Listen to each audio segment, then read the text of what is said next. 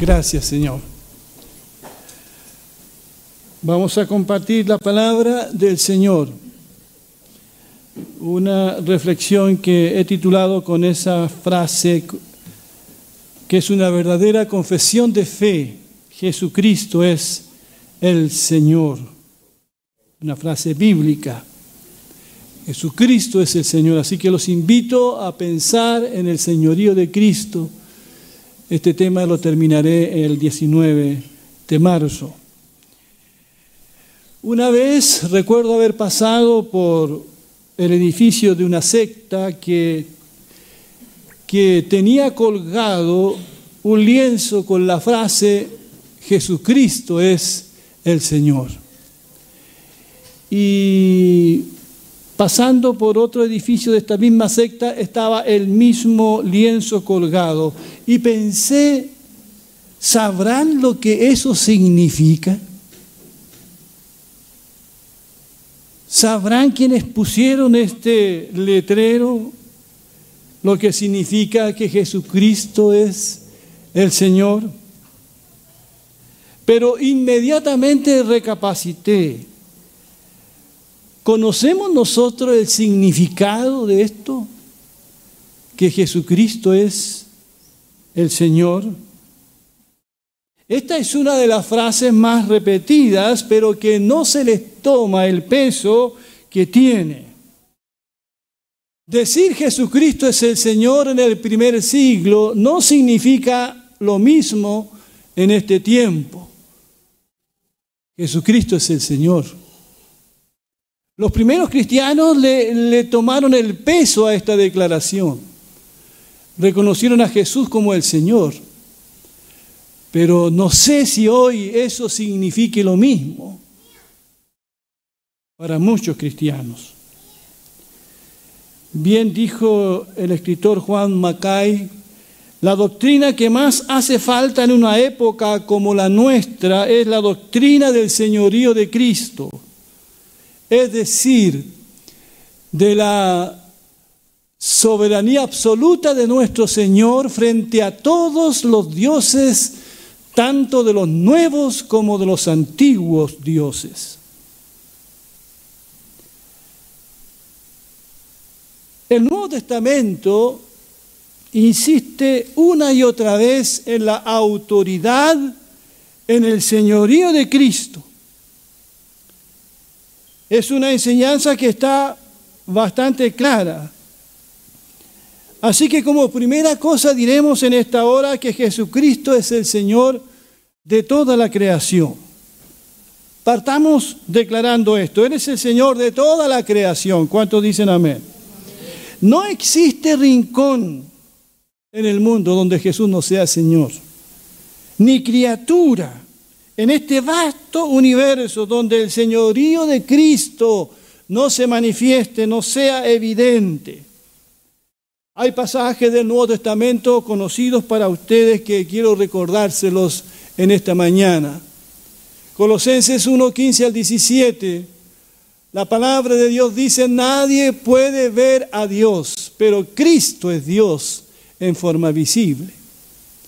Él existe desde antes de la creación y es supremo Señor de toda ella. Con su poder creó todo lo que hay en el cielo y en la tierra, lo que se ve y lo que no se ve, ya sean seres espirituales, poderes, autoridades o gobernantes. Todo ha sido creado por Él y para Él. Cristo existió antes que todas las cosas y todo el universo sigue su curso gracias a Él. Qué grande es la palabra del Señor. Por medio de Jesucristo fueron creadas todas las cosas y Él está sobre todo lo creado porque Él es Dios. Todo está bajo su autoridad, dice aquí, todo está sujeto a Cristo, es la voluntad del Padre que así sea. También Jesucristo es Señor sobre todo poder y autoridad espiritual. Pablo a los Efesios dice, también pido en oración que entiendan la increíble grandeza del poder de Dios para nosotros, los que creemos en Él. Es el mismo gran poder que levantó a Cristo de los muertos y lo sentó en el lugar de honor a la derecha de Dios en los lugares celestiales. Ahora Cristo está muy por encima de todo, sean gobernantes o autoridades o poderes o dominios o cualquier otra cosa. No solo en este mundo, sino también en el mundo que vendrá.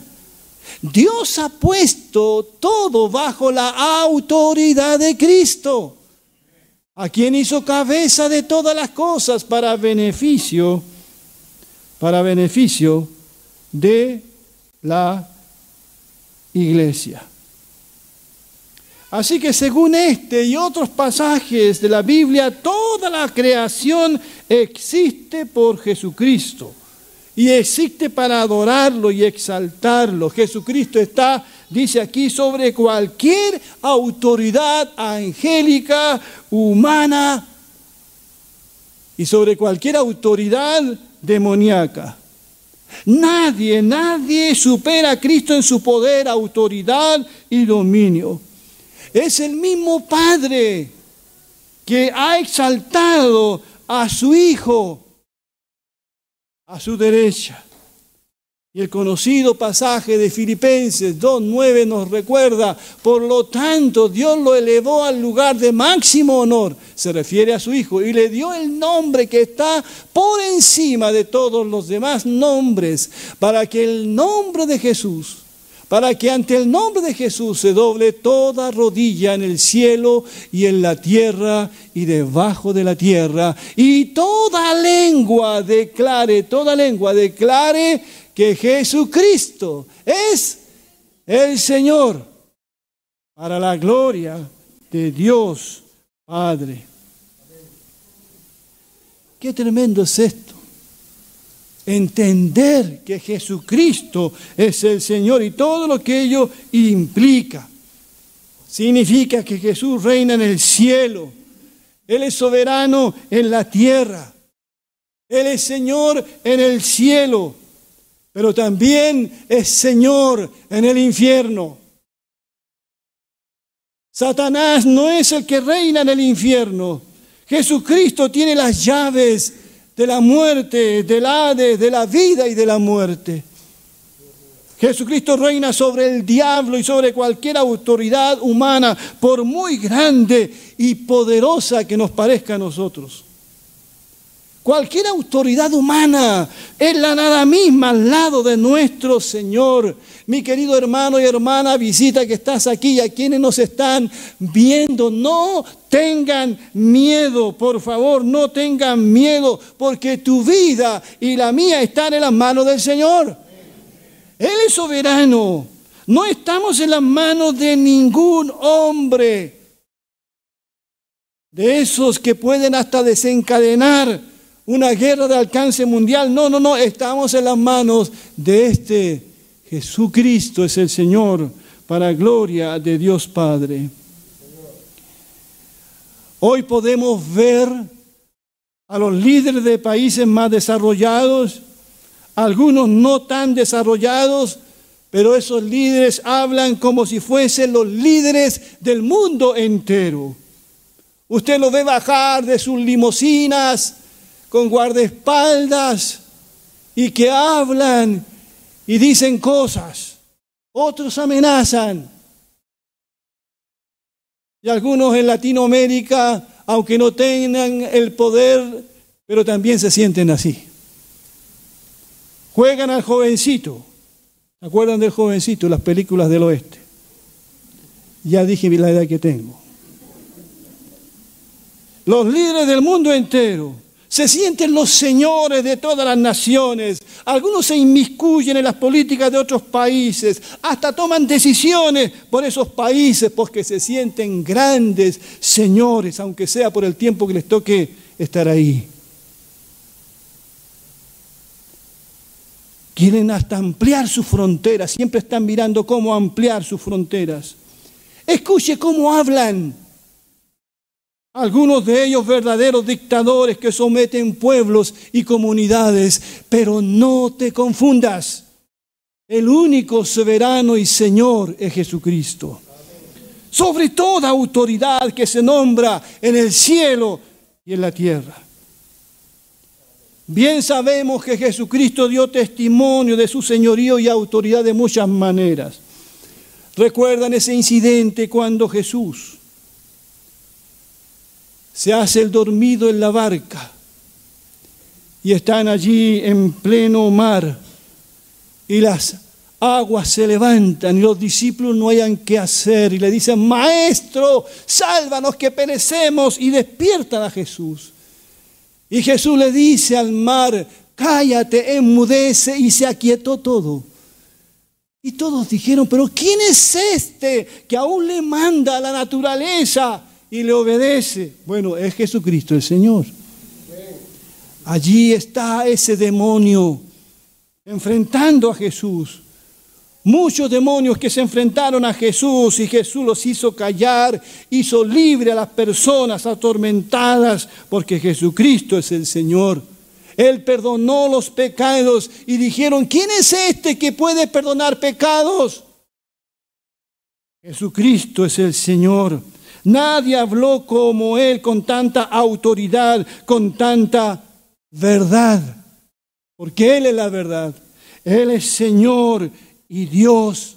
Eso fue lo que dijo Tomás, Dios mío y Señor mío. Él murió y resucitó y se sentó a la diestra del Padre. En aquel fantástico sermón tan bibliocéntrico, cristocéntrico de Pedro, allí el día de Pentecostés, fue un sermón cristocéntrico. Dice Pedro, Dios levantó a Jesús de los muertos y de esto todos nosotros somos testigos.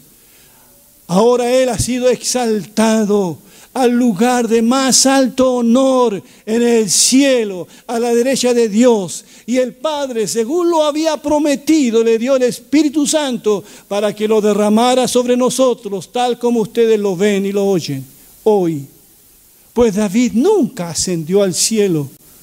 Sin embargo, dijo, el Señor le dijo a mi Señor, siéntate en el lugar de honor a mi derecha, hasta que humille a tus enemigos y los ponga por debajo de tus pies. Por lo tanto, que todos en Israel sepan sin lugar a dudas que a este Jesús, a quienes ustedes crucificaron, Dios lo ha hecho tanto Señor como Mesías.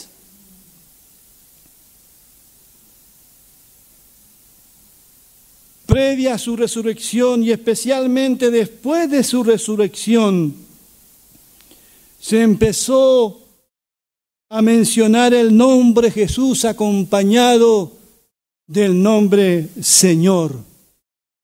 Ya no era Jesús, era Señor Jesús. Allí en Hechos capítulo 4, verso 33, los apóstoles daban testimonio con poder de la resurrección del Señor Jesús. Y la gran bendición de Dios estaba sobre los cielos. Cuando está muriendo Esteban, dice, mientras los apedreaban, Esteban oró, Señor Jesús, recibe mi espíritu. Camino a Damasco, Saulo llama a Jesús, Señor. ¿Qué quieres, Señor? Ananías dirá, heme aquí, Señor. Después de su resurrección, los seguidores de Jesús lo llamaron preferentemente Señor Jesús. No solo Jesús, Señor Jesús. Para ello la resurrección confirmó que es el Señor. En el contexto del Nuevo Testamento, ustedes saben que este título Señor solo se le daba al emperador romano. Era un título usado políticamente y religiosamente, porque se adoraba al gobernante de turno. Había imágenes del emperador por casi todo el imperio romano. Este culto partió especialmente con Augusto César en el año 29 antes de Cristo. La adoración al emperador se convirtió en una señal de lealtad política a la Roma imperial. Pero bien sabemos, hubo una comunidad que se negó rotundamente a reconocer al emperador como Señor. Y mucho menos adorarlo. Eran los llamados prejuiciosamente cristianos. Eran los seguidores de Jesús. Por esta negativa de adorar al emperador de turno y seguir solamente a Jesucristo el Señor, estos primeros cristianos empezaron a ser perseguidos. Ustedes saben, fueron arrojados al circo romano, muchos de ellos muertos y torturados, acusados injustamente de quemar Roma el año 60 después de Cristo por el malvado Negrón. Pero estos cristianos tomaron la firme decisión de ser fieles, de ser leales al Señor Jesucristo. Estuvieron dispuestos a cargar la cruz y seguir al Señor hasta la muerte. Allí en 1 Corintios 8, Pablo dice, en verdad, escuchen bien lo que dice aquí, en verdad no importa, dice, no importa, dice Pablo, que la gente llame dioses a muchas cosas que están en el cielo o en la tierra. Y realmente hoy también vemos que la gente llama a Dios a cualquier cuestión. Hoy día vemos que se adora cualquier cosa. Lo que pasaba antes pasa hoy. De hecho, dice, hay muchas cosas a a las que la gente llama dioses y señores. Pero nosotros sabemos, dice Pablo, que solo existe un Dios, el Padre, quien creó todo y para quien vivimos. Y hay un solo Señor, Jesucristo, por medio de quien vino todo y por quien tenemos vida. ¿Cuántos dicen amén? Apunte esa cita y compártala con sus contactos. La gente necesita saber esto. Necesita saber que Jesucristo es el único Señor. El libro de Apocalipsis, ustedes saben que fue escrito principalmente para fortalecer a una iglesia perseguida, a una iglesia que solo reconocía al Señor Jesús como su Señor y su Dios. Cuando usted lee el libro de Apocalipsis, llega a la conclusión de que ganamos, que somos vencedores. Esa es la, el mensaje que me da a mí el libro de Apocalipsis, que la victoria es nuestra, que la victoria es de nuestro Señor Jesucristo que no importa cuán duras se pongan las cosas, que no importa cuánta persecución y cuánto diablo y anticristo aparezca, el triunfo final es de quien murió y resucitó de entre los muertos. Y al final la verdad triunfará sobre la mentira. Ese es el mensaje que nos entrega este libro tan precioso. Y en este libro se nos muestra el triunfo del Señor Jesucristo sobre cualquier poder visible e invisible establecido. Solamente quiero recordarle las palabras de Apocalipsis en el verso 11, 15 al 18. Miren lo que dice. Para tranquilidad de la iglesia, para tranquilidad de Juan cuando escribió esto, y llevó palabra de consolación a todos los cristianos que estaban siendo perseguidos. Y esta es una palabra que a nosotros también nos debe llenar de consuelo y esperanza. Entonces el séptimo ángel tocó su trompeta y hubo fuertes voces que gritaban en el cielo. Ahora el mundo ya es el reinado de nuestro Señor y de su Cristo. Y Él reinará por siempre y para siempre. Los 24 ancianos que estaban sentados en sus tronos delante de Dios se postraron rostro en tierra y lo adoraron. Y diciendo, Te damos gracias, Señor. Dios, el Todopoderoso, el que es y que siempre fue, porque ahora has tomado tu gran poder y has comenzado a reinar.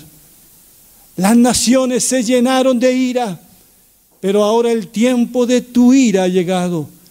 Es tiempo de juzgar a los muertos y de recompensar a tus siervos, los profetas, y también a tu pueblo santo y a todos los que temen tu nombre, desde el menos importante hasta el más importante.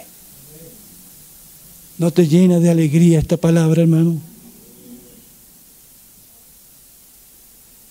Por eso en esa declaración que solo aparece en este libro, Rey de Reyes y Señor de Señores. La iglesia del primer siglo fue un ejemplo para nosotros de lealtad al Señor Jesucristo.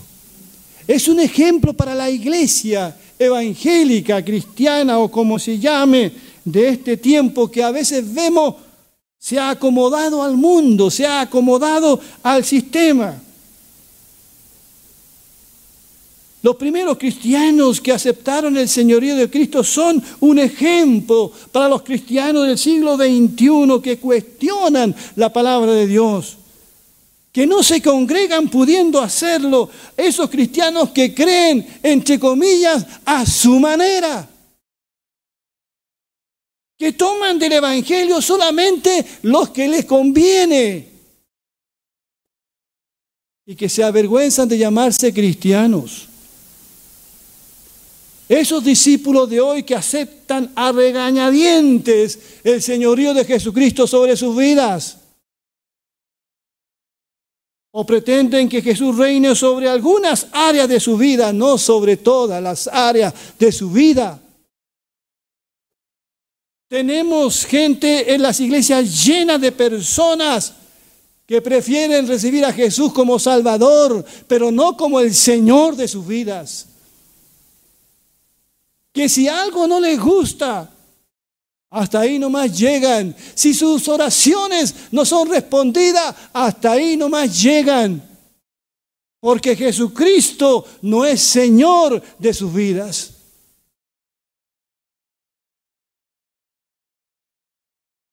Es fácil decir Jesucristo es el Señor o cantar que Él es el Señor hermanos y hermanas,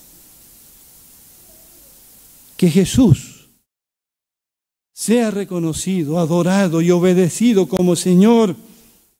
Este debe ser el objetivo del discipulado que hacemos cada domingo en la prédica, en la academia bíblica, a nuestros niños. Este debe ser el objetivo, que Jesucristo sea el Señor que su palabra ordene nuestro camino. Ese pasaje tan conocido de la Escritura, pero que quiero leerlo en este contexto de Jesucristo es el Señor, para que recibamos nueva luz en esta mañana. Jesús se acercó y dijo a sus discípulos, ¿qué dijo? Se me ha dado, pueden leer conmigo, se me ha dado toda autoridad en el cielo y en la tierra. Por tanto, vayan y hagan discípulos de todas las naciones, bautizándolos en el nombre del Padre, del Hijo y del Espíritu Santo. Enseñen a los nuevos discípulos a obedecer y tengan por seguro que, esto, que estoy con ustedes siempre hasta el fin de los tiempos. ¿Lo ven de otra manera este pasaje en esta mañana? ¿Lo ven de otra manera? ¿Suena distinto? Cuando pensamos que Él es el Señor, Jesús se acercó, se me ha dado, dice, toda autoridad en el cielo y en la tierra. Creo haber leído a un autor que decía, que Jesús nunca dijo antes de su muerte, toda autoridad me ha, me ha sido dada en el cielo y en la tierra. Lo dijo después de morir. de entregar su vida y resucitar. Porque es el que se humilla, el que será. Y él se humilló hasta lo sumo. Hasta lo sumo. Después, después que él resucitó, él dijo, se me ha dado toda autoridad en el cielo y la tierra. Soy el Señor. Por tanto, la primera orden que nos da, vayan y hagan discípulos de todas las naciones. Esto no es una opción, esta es una obligación. Estamos llamados, es el Señor el que ordena, vayan y hagan discípulos a todas las naciones, empezando por Jerusalén, empezando por casa. A esos discípulos bautícenles en el nombre del Padre, del Hijo y del Espíritu Santo. El bautismo no es una opción.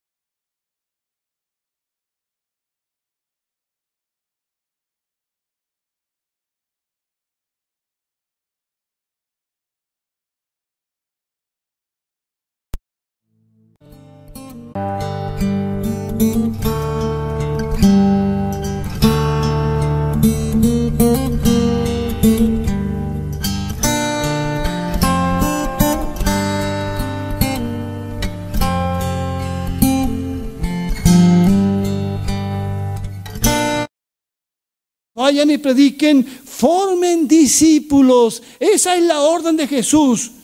El Señor no, no, nos dice, a ver, formen espectadores del Evangelio. No, no formen meros creyentes, porque cualquiera cree, aún los demonios creen y tiemblan. No solamente formen meros miembros de iglesia, menos miembros pasivos. No, el Señor dice, formen, ¿qué cosa dice? Más fuerte discípulos, seguidores de Cristo. Eso es lo que el Señor quiere. Quiere seguidores, aprendices del Maestro, comprometidos con el Señor, el Señor del cielo y de la tierra. Y la orden del Señor es que a esos, esos discípulos guarden todas las cosas que Él les ha mandado. ¿Cuántas cosas Jesús nos mandó a nosotros? Les recuerdo alguna. Ama a tu prójimo como a ti mismo. Ámense como yo les he amado. Es un mandamiento. El amor es un mandamiento más que un sentimiento para Jesús. Él nos mandó a orar por nuestros enemigos. No, no, no, yo, eso es imposible. Bueno, si Jesucristo es tu Señor, esta es una de las cosas que Él mandó que teníamos que enseñar a los discípulos. Perdonar a quienes nos ofenden. El Señor dijo, Padre, perdónalos porque no saben lo que hacen. Practicar la justicia y la rectitud. Vivir el señorío de Cristo. A eso nos somos mandados en este famoso pasaje de Mateo 28, 18 al 20. Y dijo, yo voy a estar con ustedes todos los días, ¿hasta cuándo? Hasta el fin del mundo. Si para nosotros esto es difícil, esto es imposible, el Señor dijo, yo estaré con ustedes. Enviaré al Espíritu Santo. Él los capacitará, Él les ayudará a dar testimonio de mí. Para terminar, cito esta última cita de Romanos 10, 8 al 13. En realidad dice, el mensaje está muy al alcance de la mano. Está en tus labios y en tu corazón. Y ese mensaje es el mismo mensaje que nosotros predicamos acerca de la fe. Si declaras abiertamente que Jesús es el Señor, y crees en tu corazón que Dios lo levantó de los muertos, serás salvo. Pues es por creer en tu corazón que eres hecho justo a los ojos de Dios y es por declarar abiertamente tu fe que eres salvo. No hay diferencia entre los judíos y los que no son judíos, los gentiles, en ese sentido. Ambos tienen, dice, al mismo Señor, quien da con generosidad a todos los que lo invocan. Y leamos junto la última frase, pues todo el que invoque el nombre del Señor, que Dios bendiga su palabra. Pongámonos de pie, por favor.